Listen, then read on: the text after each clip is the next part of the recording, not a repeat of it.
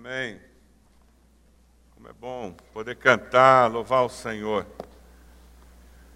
Se você não recebeu ainda, eu vou pedir que você levante a sua mão. O nosso, nossa equipe está preparada para entregar a você meus compromissos para 2011.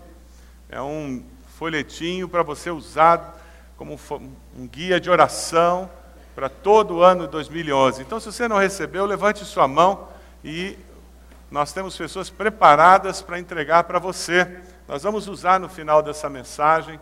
Então, levante só a sua mão, por favor, segure a mão lá em cima um pouquinho, aguente para que eles possam chegar até você. Se mais gente puder ajudar os irmãos que estão distribuindo, aí a coisa vai mais rápido. Então, se alguns irmãos puderem se voluntariar e ajudá-los a entregar para ser mais rápido. Dentro da revista IBB você encontra um esboço da mensagem para essa noite. Então você pode pegar o esboço aí. E eu só queria fazer uma correção: não é 4, 5, 6, é 1, 2, 3 os números dos itens. Então não se preocupem, porque não tem três itens perdidos na mensagem de hoje. É simplesmente a numeração que foi impressa errada.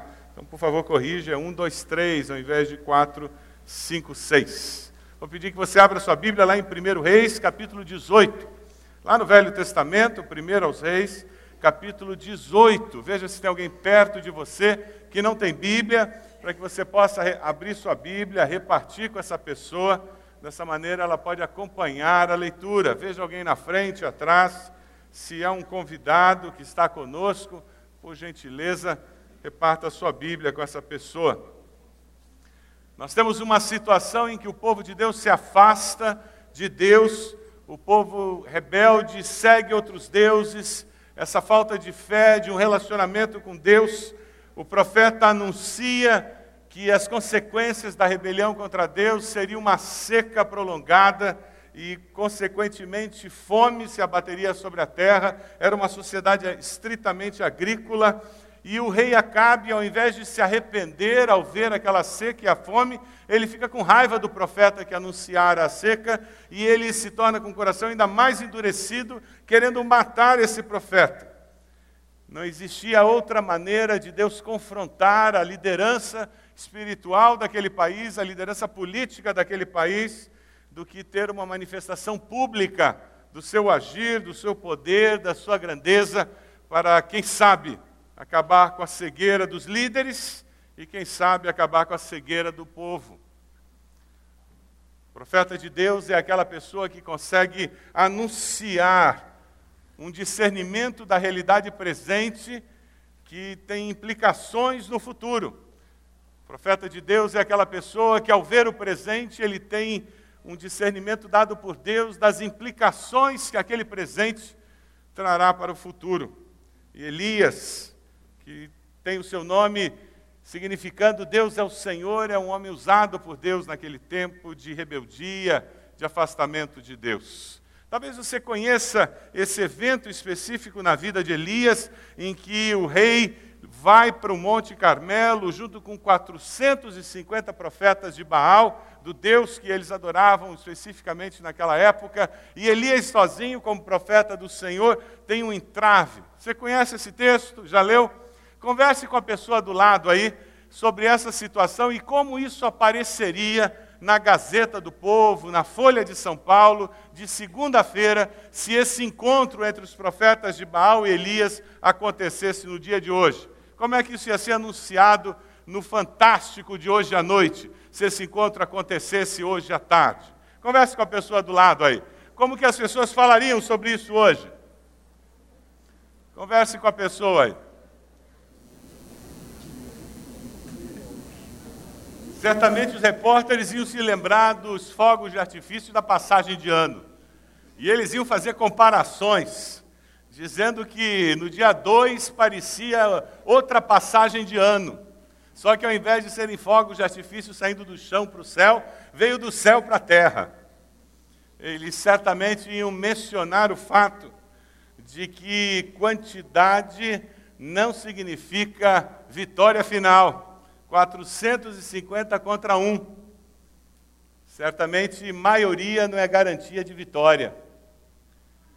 Se você está com o texto aberto, você vai perceber que do versículo 1 ao, ao versículo 15, nós temos o relato da seca três anos sem um pingo d'água. E quando está terminando aquele período, Deus fala com Elias e diz: Elias, vai procurar o rei. Aquele rei que quer matar você, vai procurá-lo. E avisá-lo que o período de seca está acabando. E Elias começa a ir na direção de Acabe, você tem todo um processo aí acontecendo, e daí você começa a ver o relato de todo o processo de encontro de Elias com esse rei, que vai culminar com o Monte Carmelo. Veja o versículo 16. Então Obadias dirigiu-se a Acabe, passou-lhe a informação, e Acabe foi ao encontro de Elias. E quando viu Elias, disse-lhe: É você mesmo, perturbador de Israel? Não tenho perturbado Israel, Elias respondeu, mas você e a família do seu pai têm. Vocês abandonaram os mandamentos do Senhor e seguiram os Baalins. Eu queria destacar como o primeiro princípio que dá para tirar desse texto é que quando nós estamos longe de Deus, a nossa percepção da realidade fica distorcida. Quando você não vê a vida com a percepção espiritual, você vê a vida de uma maneira diferente da maneira como Deus vê a vida. Quando Deus não está no primeiro lugar, a sua percepção da vida é distorcida. É por isso que aquele parente que não conhece a Cristo, ele às vezes não consegue entender determinadas decisões que você toma. É por isso que aquele cônjuge que não segue a Cristo, ou que, quem sabe, não está seguindo fielmente a Cristo, não consegue entender determinados conceitos que você abraça como conceitos básicos de vida. Porque quem não tem um compromisso com Deus, não vê a vida como aquele que faz parte do reino de Deus. Quem era o perturbador de Israel? No versículo 17, Acabe diz que era Elias, por causa da profecia que ele havia feito da seca e fome que se cumprira. No versículo 18, de uma forma muito clara, Elias diz: O problema é seu, você e sua família é que têm sido os perturbadores de Israel, porque vocês têm alimentado apostasia no meio do povo de Deus. A percepção espiritual nos fará ver a vida de forma diferente daqueles que não conhecem a Cristo, aqueles que não conhecem a Deus. Eu queria mostrar um desenho muito interessante. É o guichê da companhia telefônica. Dois homens chegam até aquele guichê e fazem uma reclamação. Eu quero parar de receber aqueles telefonemas chatos me lembrando que não paguei a conta do telefone. Quem está errado? A companhia telefônica que está fazendo os telefonemas chatos ou a pessoa que não pagou a conta do telefone? Percepção equivocada da vida. Uma sociedade que não ama, não teme a Deus e que não segue os valores da palavra, ela começa a achar que traficante é vítima e não algoz. Ela começa a achar que eles são bandidos porque eles foram criados na favela e não tiveram oportunidade. Cuidado. Para não ser enredado por uma sociedade que tem uma percepção distorcida da realidade. Cuidado para não ver a vida de uma forma diferente daquela que Deus vê. Isaías capítulo 55. A palavra nos fala claramente sobre o perigo de nós vermos a vida como o ímpio a vê. Que o ímpio abandone o seu caminho, o homem mau seus pensamentos. Volte-se ele para o Senhor, que terá misericórdia dele. Volte-se para o nosso Deus, pois ele dá de bom grado o seu perdão. Você jogou na Mega Sena? Tem pessoas que 200 milhões tiveram força suficiente para mudar valor ético com relação a jogo. Tem pessoas que a possibilidade de ser pego no erro é motivação suficiente para contar uma mentira. Deixe o ímpio o seu caminho. E a palavra continua, veja no versículo 9, vamos ler juntos. Assim como os céus, vamos juntos? Assim como os céus são mais altos do que a terra, também os meus caminhos são mais altos do que os seus caminhos, e os meus pensamentos mais altos do que os seus pensamentos. Você vê a vida de forma diferente daqueles que não temem e não seguem a Deus? Se você se diz discípulo de Cristo, você tem que ver a vida de forma diferente daqueles que não amam e não temem a Deus. Se não existe uma diferença de percepção, se você ri das mesmas piadas e não vê nenhuma diferença, se os teus valores morais são os mesmos, existe alguma coisa de errado e eu garanto para você que não é com aquele que não ama e não teme a Deus. O problema é que a mente de Cristo provavelmente não está na sua mente. Provavelmente é porque você é o que a Bíblia chama de crente carnal. Convertido, sim, mas o Espírito Santo não mudou a sua cosmovisão. Você vê a vida como pagão a ver, com os mesmos valores pagãos daquele que não segue os valores da palavra. 1 Coríntios 2, 12 a 16 a palavra nos diz: Nós, porém, não recebemos o Espírito do mundo, mas o Espírito procedente de Deus, para que entendamos as coisas que Deus tem nos dado gratuitamente.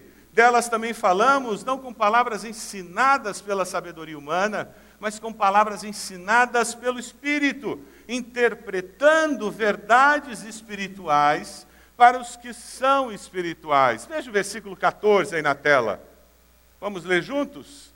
Quem não tem o Espírito não aceita as coisas que vêm do Espírito de Deus, pois lhes são loucura, e não é capaz de entendê-las, porque elas são discernidas espiritualmente. Não transar antes de casar é loucura para quem não tem o Espírito de Deus.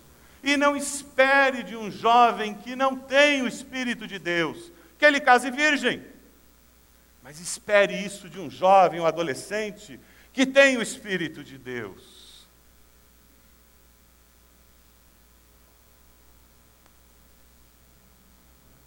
Imposto de renda. Para alguns crentes, o primeiro trimestre é uma tentação particularmente para quem é autônomo, que com mais facilidade ele consegue jogar recibos para o fundo da gaveta. Mas quem tem o Espírito de Deus age de forma diferente. O seu valor é com recibo ou sem recibo? Sociedade sem Deus. Nós, porém, não agimos assim porque nós temos a mente de Cristo. Amém? Ou não temos? Quem é espiritual discerne todas as coisas. Nós, porém, temos a mente de Cristo. Como eu gasto dinheiro, como você gasta dinheiro, como eu ganho dinheiro, como você ganha dinheiro, como você economiza dinheiro, tudo isso deve ser encharcado de valores que vêm da mente de Cristo.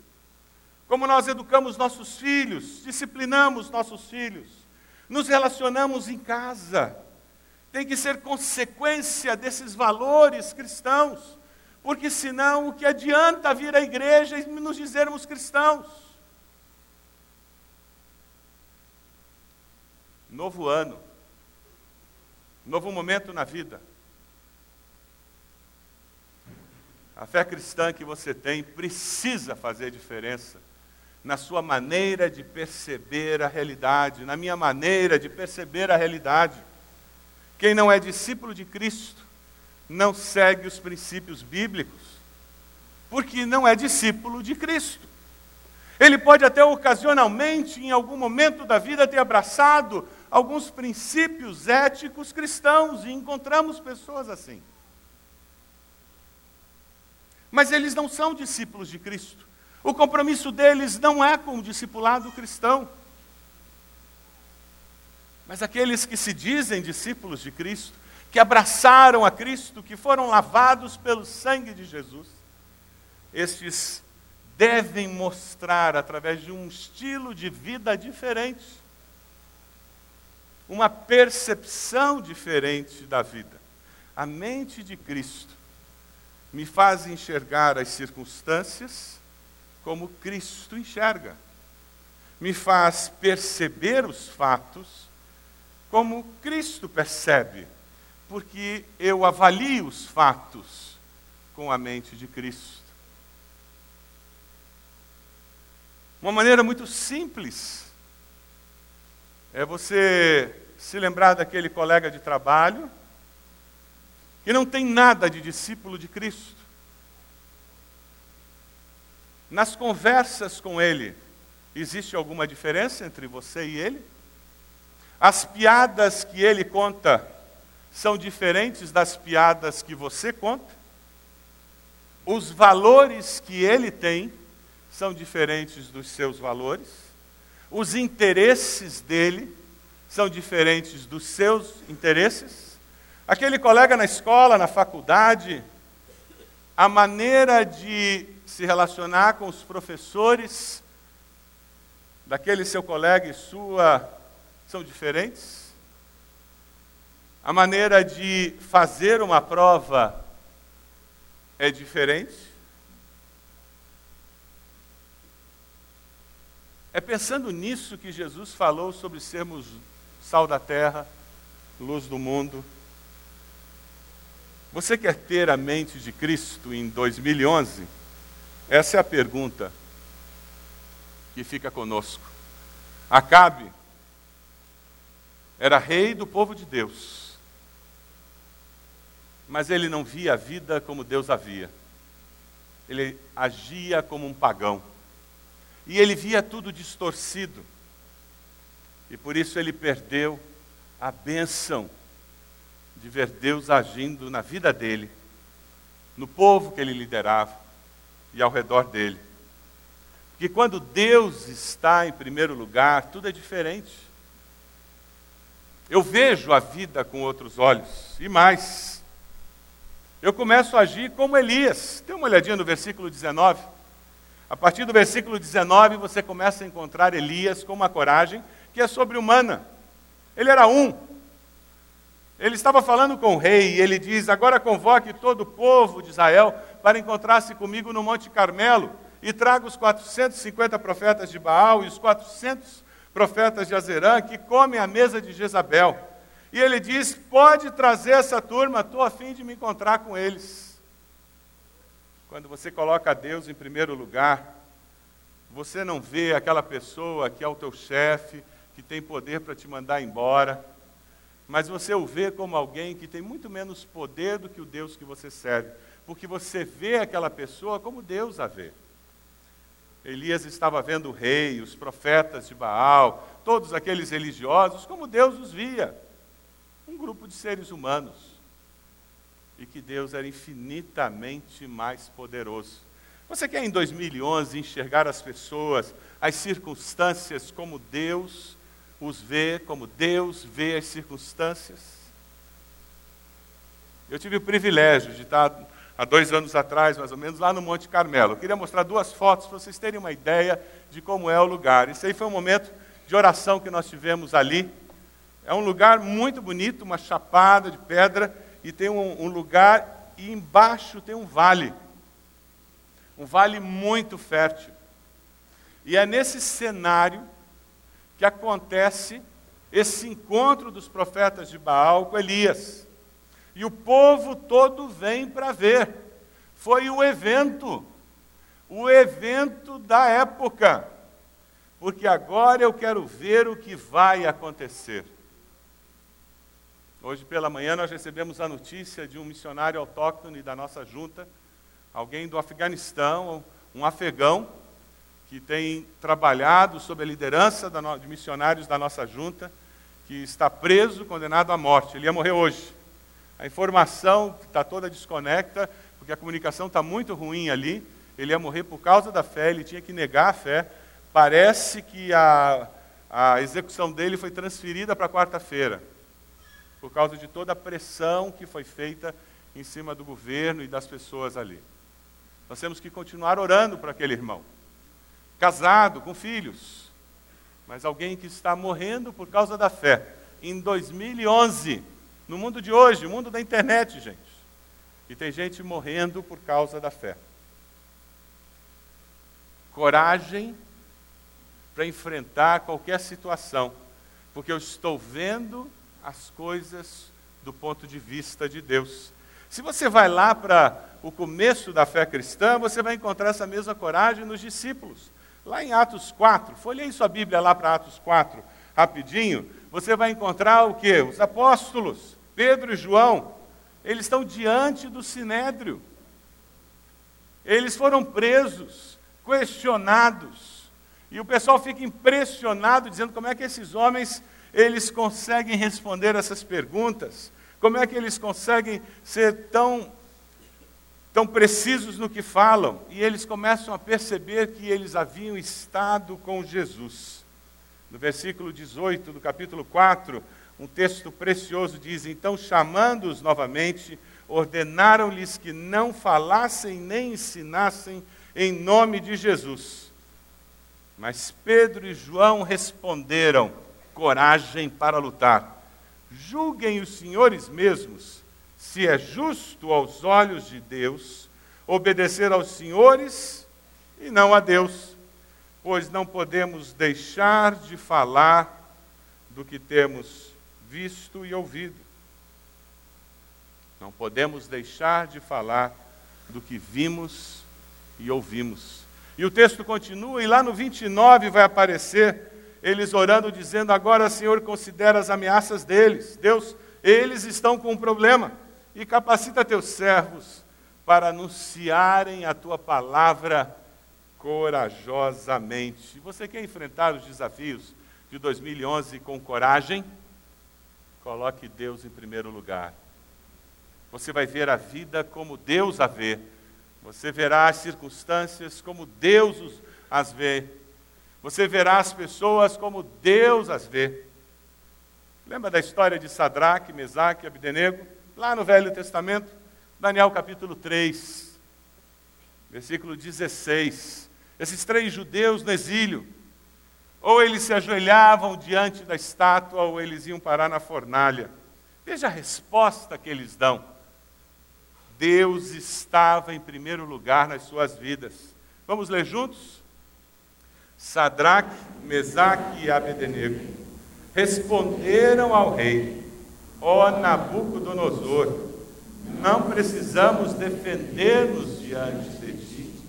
Se formos atirados na fornalha em chamas, o Deus a quem prestamos culto pode livrar-nos, e ele nos livrará das tuas mãos, ó rei. Mas se ele não nos livrar, saiba, ó Rei, que não prestaremos culto aos teus deuses, nem adoraremos a imagem de ouro que mandaste erguer. Não tem jeito, não adianta. Você pode fazer o que quiser contra mim. Deus está em primeiro lugar na minha vida. Deus está na sua? Está na sua vida? Quando Deus está em primeiro lugar na nossa vida, você vai ver o desemprego, a injustiça no trabalho, você lê o noticiário no jornal, assiste na televisão, você experimenta a crise familiar, a enfermidade, vendo do ponto de vista de Deus. Você vai poder dizer como aqueles três disseram: O meu Deus pode me tirar da fornalha. E se ele não tirar, ele continua sendo Deus. O meu Deus pode curar o câncer. E se ele não curar, ele continua sendo Deus. Se o meu Deus não me curar para eu ficar aqui, ele vai me levar para estar com ele. Pastor Mauro Israel faleceu com um tumor no cérebro. Uma das frases mais conhecidas que ele deixou, preciosas no final da vida, sentado numa cadeira, pregando na sua igreja, ele disse: Meus irmãos, eu estou pronto para que Deus me leve na hora que Ele quiser, ou para que Deus me cure na hora que Ele quiser, mas de uma certeza eu tenho: se Deus me curar desse câncer, os irmãos verão a glória de Deus. Se Deus não me curar desse câncer, eu verei a glória de Deus. Essa é a certeza de quem tem Deus em primeiro lugar. Você tem Deus em primeiro lugar na sua vida? Ou você é só um religioso de carteirinha? É alguém que vem a culto? Ou quem sabe folheia a Bíblia em casa? Escuta programa na, na rádio, no computador, na televisão? E a sua religiosidade é só uma casca de cera ao redor daquele pagão enrustido. Porque na hora H, no frigir dos ovos, aquele pagão emerge. E o que aparece é um ser não redimido, não transformado pelo poder de Deus. O que aparece é alguém que não experimentou aquela graça que foi cantada aqui. É alguém que não experimentou transformação de vida é alguém que não foi perdoado por Jesus, alguém que não aprendeu a perdoar, é alguém que passa pela vida com um fardo nas costas, que carrega coisas da infância, da adolescência, da juventude, da vida adulta e continua carregando, porque não aprendeu a jogar tudo aos pés da cruz e experimentar graça e favor imerecido. A mensagem do Evangelho é uma só. Vinde a mim, todos vós que estáis cansados e oprimidos, e eu vos aliviarei. Foi Jesus quem disse. E tem como viver assim, colocando Deus em primeiro lugar e viver uma nova vida, porque se alguém está em Cristo, é uma nova criatura. As coisas velhas já passaram, eis que tudo se fez novo. E a grande briga aconteceu, veja lá, versículo 25, dê uma olhadinha. Os profetas de Baal vão agir, e Deus vai se manifestar de uma forma incrível. Quando Deus está em primeiro lugar, prepare-se, porque a vitória é certa. Quem vai lutar suas lutas será Deus, e não você, não as pessoas que você conhece, não a sua influência, não o seu dinheiro, não os seus telefonemas Deus será o seu grande advogado. Deus irá diante de você. A partir do versículo 25, Elias disse aos profetas de Baal: Escolham dos novilhos, preparem no primeiro, visto que vocês são tantos. Clamem pelo nome do seu Deus, mas não acendam fogo. Isso porque eles faziam algumas mágicas para enganar o povo. Então pegaram o novilho que lhes foi dado e o prepararam e clamaram pelo nome de Baal, desde a manhã até meio-dia. Ó Baal, responde, nos gritavam, e dançavam em volta do altar que haviam feito.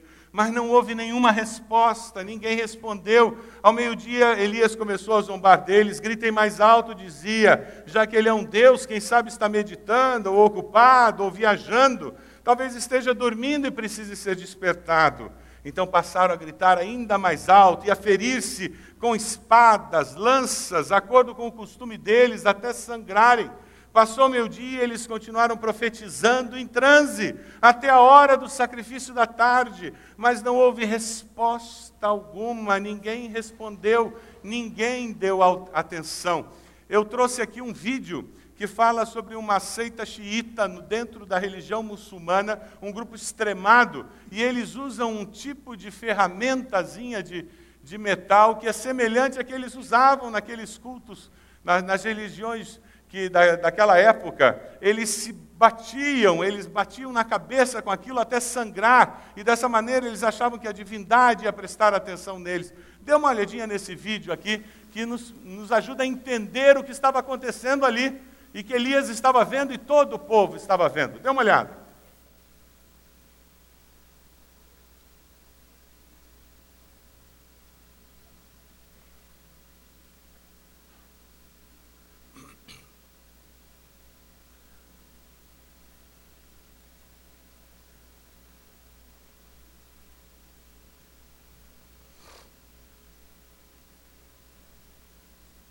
Regiões de mistério daqueles dias era muito comum autoflagelação como um meio de conseguir que a divindade respondesse.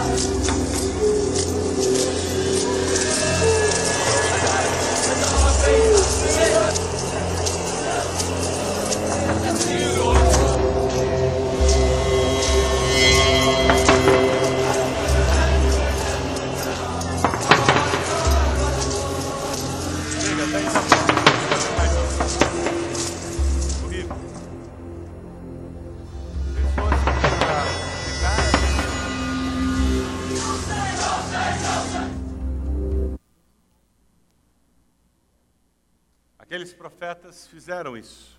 Eles se cortavam, eles gritavam.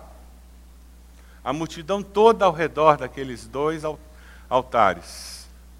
E eles dizendo: gritem mais alto. Quem sabe Baal está ocupado.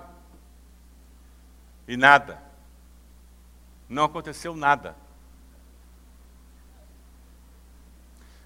Deus impediu qualquer manifestação demoníaca naquele momento. Satanás tem poder. Os demônios podiam fazer aparecer fogo naquele, naquele altar. Eu me lembro de uma história, um período que minha mãe tinha um grupo de estudo bíblico na sua casa. Eu não sei quantos lembram de um avião que caiu, saiu da base aérea e caiu aqui do outro lado, no bairro Alto, alguns anos atrás. O filho de uma vizinha dela faleceu naquele acidente. E ela ficou muito perturbada com aquilo. E amigos espíritas, kardecistas, muito bem intencionados, viviam dizendo para ela que o filho aparecia nas sessões e queria conversar com ela. E aquela senhora estava no grupo de estudo bíblico e um dia ela veio e disse: Eu vou lá. Eu acho que o meu filho quer falar comigo, eu estou com muita saudade dele. E minha mãe mais uma vez sentou com ela, mostrou textos bíblicos que nos asseguram que não existe comunicação entre o mundo dos mortos e dos vivos, que são demônios que fingem ser a pessoa que morreu para enganar os vivos. E ela disse: Mas eu tenho que ir lá. E a minha mãe disse: Então tá bom, você vá, e nós vamos orar agora, e eu vou ficar aqui de joelhos orando enquanto você vai, pedindo que Deus esteja se manifestando. E depois de duas horas, aquela senhora voltou. E ela disse: Isis, é tudo mentira. E minha mãe disse: Por que, que é tudo mentira? Ela disse: Olha, eu estava deslumbrada, porque aquela pessoa começou a falar coisas que só eu e meu filho sabíamos. Ela começou a citar situações que mais ninguém sabia além de, do meu filho e eu. E eu estava dizendo: É o meu filho mesmo. E a voz parecia a voz do meu filho. As palavras eram escolhidas era o jeito do meu filho falar comigo. Eu tinha certeza que era o meu filho até o momento da despedida. E na hora da despedida, ele mandou que eu cuidasse muito bem da filhinha dele que estava comigo. Isis, meu filho não tem filha, e eu não estou cuidando de nenhuma filha dele. Foi aí que eu me lembrei de tudo que você tinha lido para mim na Bíblia. Veio aquela enxurrada de textos bíblicos e eu entendi que aquilo era mentira. Deus responde orações. Você conhece alguém que está sendo enganado por Satanás? Ore por aquela pessoa, jejue, e Deus vai trazer a verdade à tona.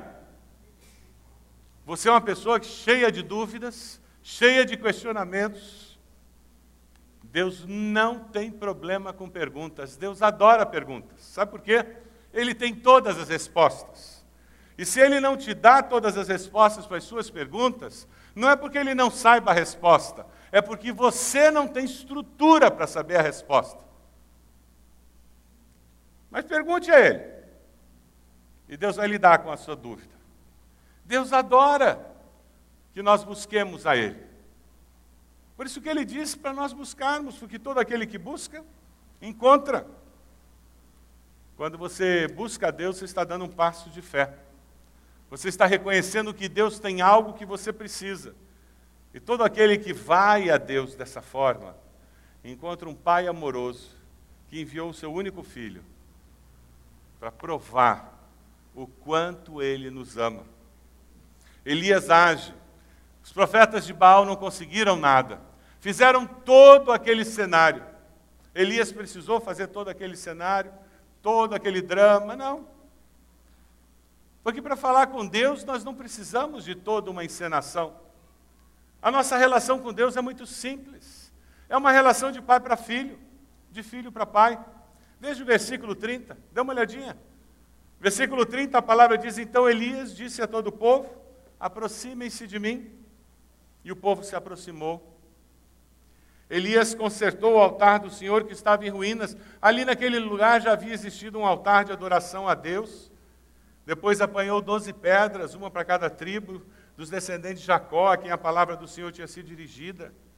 Com as pedras construiu um altar em honra ao nome do Senhor, cavou ao redor do altar uma valeta na qual poderiam ser semeadas duas medidas de sementes. Depois arrumou a lenha, cortou o novilho em pedaços, pôs sobre a lenha e disse: Encham de água quatro jarras grandes, derramem-na sobre o holocausto e sobre a lenha. Façam-no novamente, disse a eles. E o fizeram de novo. Façam-no pela terceira vez. E eles fizeram pela terceira vez. Sabe por que ele fez isso?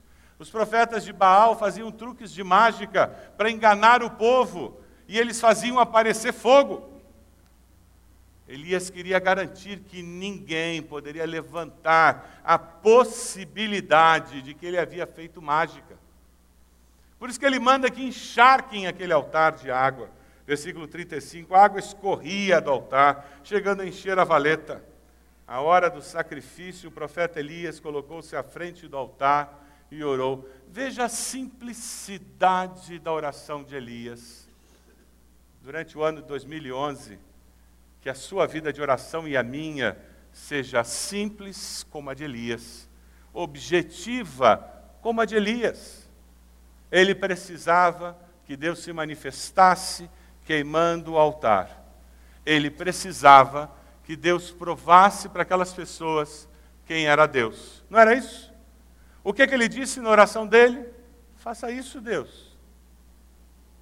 Ele não ficou dizendo 359 mil coisas antes, porque ele não tinha uma forma pré-estabelecida de oração. Ele não ficou enrolando o meio de campo com Deus, não. Ele foi muito simples na sua relação com Deus. Veja ali no versículo 36, ó Senhor, Deus de Abraão, de Isaac e de Israel, que hoje fique conhecido que tu és Deus, Israel, e que eu sou teu servo, e que fiz todas essas coisas por ordem tua. Responde-me, ó Senhor, responde-me para que este povo saiba que tu, ó Senhor, és Deus, e que fazes o coração deles voltar para ti. Ponto. Amém. Precisava dizer mais? Não. Quando ele termina de orar, o que, que aconteceu? Versículo 38. Então o fogo do Senhor caiu e queimou completamente o holocausto, a lenha, as pedras e o chão. E também secou totalmente a água na valeta. Aleluia. Quando o povo viu isso, todos caíram prostrados e gritaram: O Senhor é Deus! O Senhor é Deus. Quando Elias se humilha na presença de Deus, dizendo: O Senhor é o Deus Todo-Poderoso, essa é a necessidade. Por favor, Senhor, manifesta o teu poder. Eu quero que a glória pertença totalmente ao Senhor a glória do Senhor se manifesta de uma forma incrível. Esse é o meu desafio, o seu desafio durante 2011. Você quer fazer isso, humilhar-se na presença de Deus, na presença das pessoas? Você quer fazer isso? Ao longo desse ano, para que Deus seja exaltado nas situações da sua vida? O que ele tinha diante dele era uma situação impossível. O que ele tinha diante dele era uma situação em que ele morreria se não desse certo. Mas ele estava vendo aquela situação como Deus havia. Por isso que ele tinha coragem. Por isso que ele pôde dar um passo de fé. Durante esse ano que se inicia, o que que você precisa colocar no altar do Senhor para ser queimado pelo fogo do Senhor. Para que as pessoas ao seu redor possam dizer: O Senhor é Deus. O Senhor é Deus. Quem sabe você precisa colocar pornografia, aquela da internet, adultério, lascívia, mente suja, aquelas piadas sujas, palavrão mesmo, boca suja. Talvez você precisa precise colocar tudo isso no altar do Senhor, para ser queimado pelo fogo dos céus. Para que as pessoas ao redor, ao verem essa mudança durante o ano, possam dizer: O Senhor é Deus. Olha, Fulano agora, o Senhor é Deus. Quem sabe você precisa colocar ganância, inveja, aquele desejo insaciável de ganhar dinheiro e ficar rico. Você precisa colocar isso no altar do Senhor, dizendo: Deus tem coisa muito mais importante na vida que isso. E deixar o fogo dos céus queimar, para que as pessoas ao redor olhem para você e digam: É, o Senhor é Deus. Ela mudou, não é mais a mesma. Ela está vendo a vida de forma diferente. Quem sabe amargura, é ressentimento que precisa ser colocado no altar do Senhor falta de perdão, relacionamentos familiares quebrados, truncados. E já faz tanto tempo que você não consegue nem imaginar a vida com aqueles relacionamentos sem serem quebrados e truncados. E é justamente aí que o milagre acontece. Quando você os colocar diante do Senhor, no altar do Senhor, e descer fogo do céu e as pessoas ao redor vão olhar para você e dizer: É, o Senhor é Deus, mudou. Poxa, eu pensei que não tinha mais jeito. Quem sabe são suas dívidas, sua mania de gastar mais do que ganha, sua falta de previsão financeira, planejamento, sua incapacidade de buscar ajuda para aprender a administrar o que você ganha. E você vai colocar tudo isso no altar do Senhor, porque você quer ter vitória na área financeira. E quando o fogo do Senhor queimar isso, as pessoas vão olhar e glorificar Deus, dizendo: O Senhor é Deus.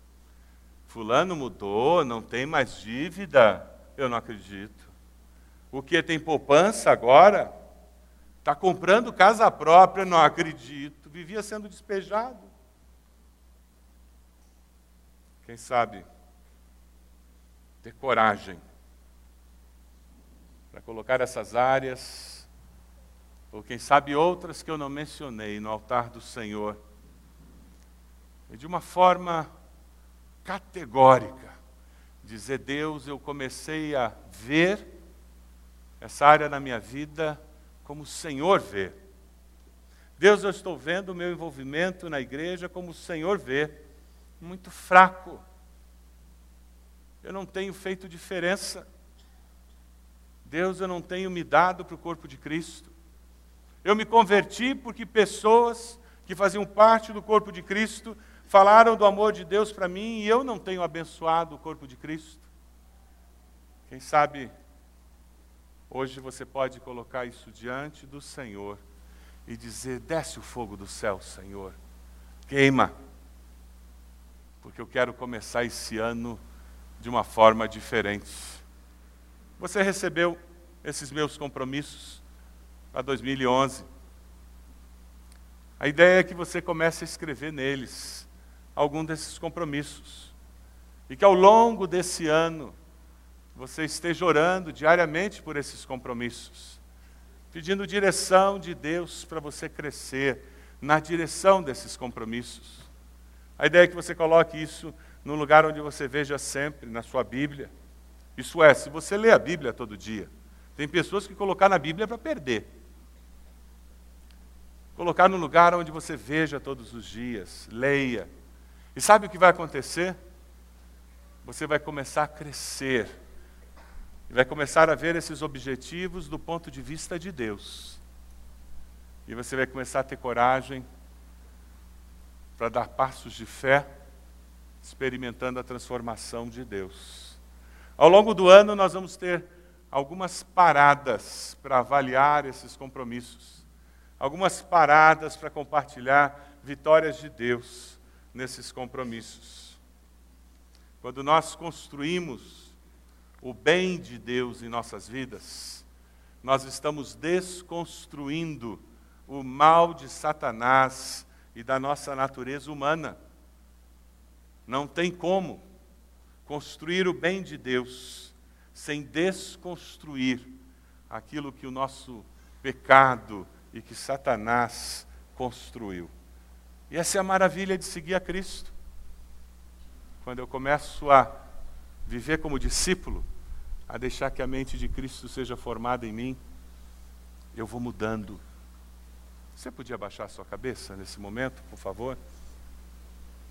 Esse é o momento de consagração, momento de busca, em que confiando na fidelidade de Deus, confiando no projeto de Deus para a sua vida, você se coloca diante do Senhor e diz: Eu quero, eu quero um ano novo que seja de fato novo. Eu quero um ano novo em novidade de vida. Eu queria desafiá-lo, assentado como você está, a subir o Monte Carmelo agora, chegar até aquele lugar aonde está aquele altar montado pelo profeta Elias. E colocar aquilo que você sabe que Deus está pedindo que você coloque sobre o altar do Senhor, porque o fogo do Senhor está vindo. Aquele fogo que queima o pecado, aquele fogo que traz libertação, aquele fogo que transforma, aquele fogo que purifica, que santifica. Eu quero que aí onde você está, você diga a Deus: queima, Senhor, o meu interior. Me torne mais parecido com Cristo, Senhor. Constrói em mim a imagem de Cristo. Me dê coragem para experimentar mudanças. Poder do Teu Santo Espírito. Porque eu quero que aconteça na minha vida o que aconteceu naquele dia. Depois que o fogo descer na minha vida. Eu quero que as pessoas olhem para mim e digam: de fato, Deus é o Senhor. Diga para o Senhor: Deus, faça uma obra na minha vida. Mude a minha vida para melhor, Senhor. Queria convidar você a ficar de pé agora. Nós vamos cantar. Enquanto nós cantarmos essa música. Você que foi até aquele Monte Carmelo. Você que depositou alguma coisa naquele altar. Você que está esperando o fogo do Senhor para queimar. Eu vou pedir que você venha até aqui à frente. Chegue bem perto, coloque-se de joelhos e nós vamos orar, pedindo que Deus faça essa obra na sua vida. Enquanto nós estivermos cantando, pode vir, coloque-se de joelhos aqui, dizendo: Deus, eu levei alguma coisa na minha vida, eu estou consagrando para esse ano de 2011 uma área da minha vida, pedindo que o Senhor faça uma obra. Eu quero experimentar o mover do Senhor nesse ano de 2011. Eu quero crescer, Deus. Eu quero ser melhor. Eu quero estar mais perto do Senhor. Eu quero experimentar esse poder transformando a minha vida. Você quer um 2011 assim? Pode vir. Pode vir se colocar de joelhos aqui. E nós vamos cantar enquanto você está chegando. E nós vamos ter um momento de adoração agora. Pode vir. que eu nada posso esconder e que estou nada sem ti, ó fiel Senhor. Tudo sabes de mim quando meu coração. Sei que tu bem dentro de mim. Leva minha vida a uma só verdade.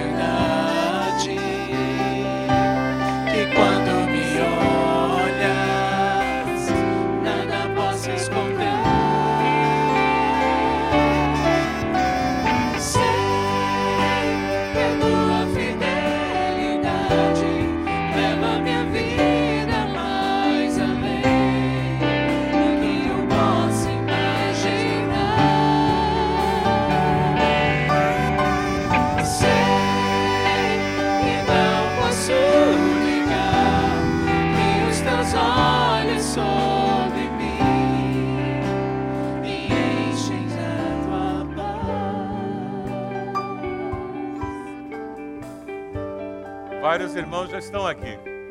Deus está falando com você. Nós vamos cantar mais uma vez.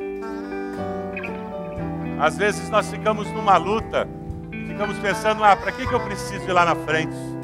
Eu vou tomar a decisão aqui e pronto. É verdade. Você pode tomar uma decisão e ficar aí, é verdade. Mas sabe, nós seres humanos somos muito estranhos.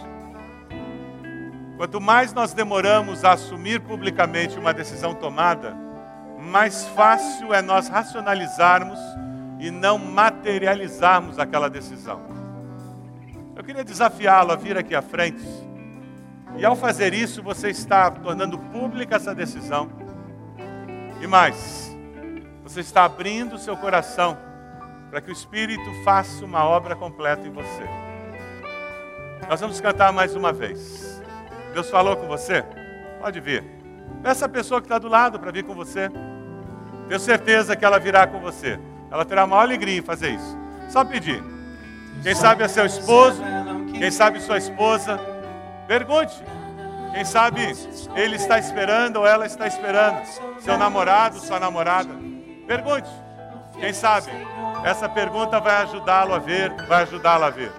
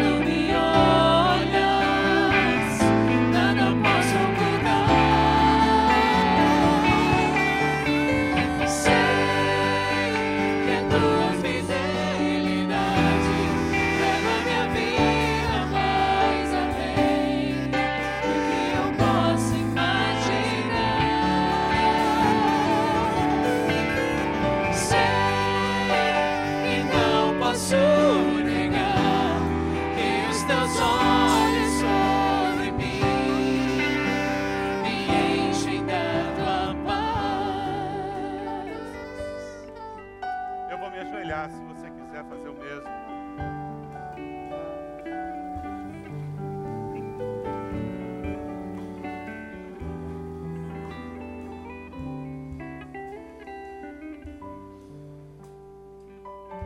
Deus amado, nós estamos de joelhos porque queremos que a nossa postura física reflita a postura da nossa alma, Senhor. Nossa postura é de rendição, é de reconhecimento da tua grandeza, como Elias falou naquela oração. O Senhor é Deus, sempre foi e sempre será. E que privilégio dizer que o Senhor é o nosso Deus. Pai, nos perdoe porque tantas vezes nós pensamos como os pagãos pensam, falamos como aqueles que não temem ao Senhor falam, vemos a vida como aqueles que não têm esperança veem, Senhor. Perdão, Pai. Nós sabemos que isso entristece o teu coração. É com o coração arrependido que nós pedimos perdão. Mas é com o coração cheio de certeza que nós experimentamos a tua graça e a tua misericórdia. Certeza do teu amor e da tua bondade, revelados em Cristo. Ó Deus, eu oro nesse momento por esses irmãos que vêm à frente e que, pensando no ano que se inicia, de uma forma especial, eles colocaram algumas coisas no altar do Senhor. E a semelhança do que aconteceu com Elias, ó Pai, eles pedem que venha fogo do céu e que esse fogo queime, que esse fogo purifique, que haja santificação nas suas vidas, que a imagem de Cristo seja forjada no seu interior, que a mente de Cristo seja gravada nas suas mentes. Ó Deus, usa a tua palavra, com teu Santo Espírito, nos ajude a ver a vida como o Senhor a vê, para que nós possamos ser sal da terra e luz do mundo, nós possamos ver a vida como a cosmovisão cristã, Senhor. Abençoa cada um destes irmãos.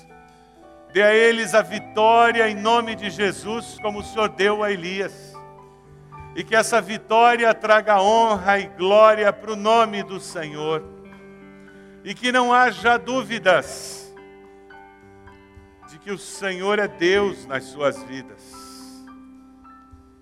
E ao levar-nos para os nossos lares, Senhor, que a graça de Jesus, que as consolações do Teu Santo Espírito e a certeza de que o Senhor é um só e que o Teu amor é infinito e eterno estejam conosco e com todo o Teu povo, hoje e sempre.